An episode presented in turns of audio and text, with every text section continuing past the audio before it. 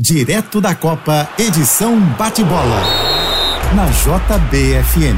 Oferecimento no Mundial, você sabe, é só precinho show de bola. Apoio Outsider Tours, você viajando pelo mundo. Chame no WhatsApp 21 98681 0803. Olá, amigos da JBFM.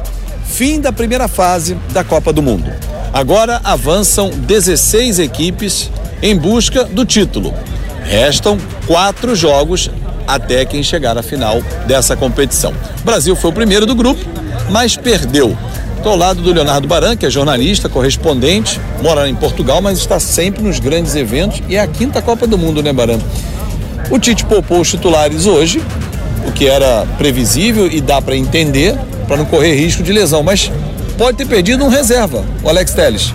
É, e ele já não tem um titular que o Alexandre está em tratamento, a gente não sabe quando é que o Alexandre vai reaparecer.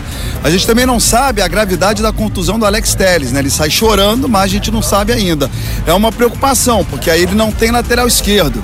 Quem que ele vai botar na esquerda? Éder Militão? Mas o Éder Militão não está na direita no lugar do Danilo? Verdade, cobertor curto. É, aí ele vai colocar aqui, o Marquinhos, tá? Ele bota o Marquinhos na lateral esquerda. Quem vai pra zaga? Não pode ser o Éder Militão, porque o Éder Militão já tá lá na direita. Então é um problema. Né? A seleção hoje tem problema nas duas laterais. E ele tem pouco tempo para resolver, porque o jogo já é segunda-feira. É.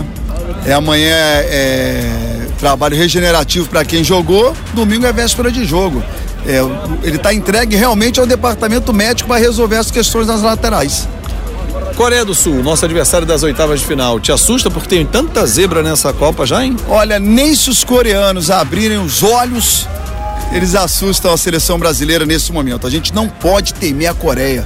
Se você temer a Coreia, nem vem para a Copa do Mundo, né? Apesar das zebras, pô, historicamente, a diferença de Brasil e Coreia é algo gritante, gigantesco. Aliás, a gente jogou um amistoso recentemente, né? Ganhamos 5 a 1. Pois é, lá na Coreia, inclusive. Então não dá para temer, não. O Brasil já está na fase quartas de final.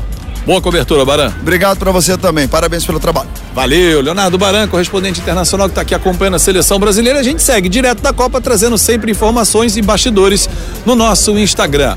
Ótimo fim de semana e claro que eu volto com muito mais do Brasil.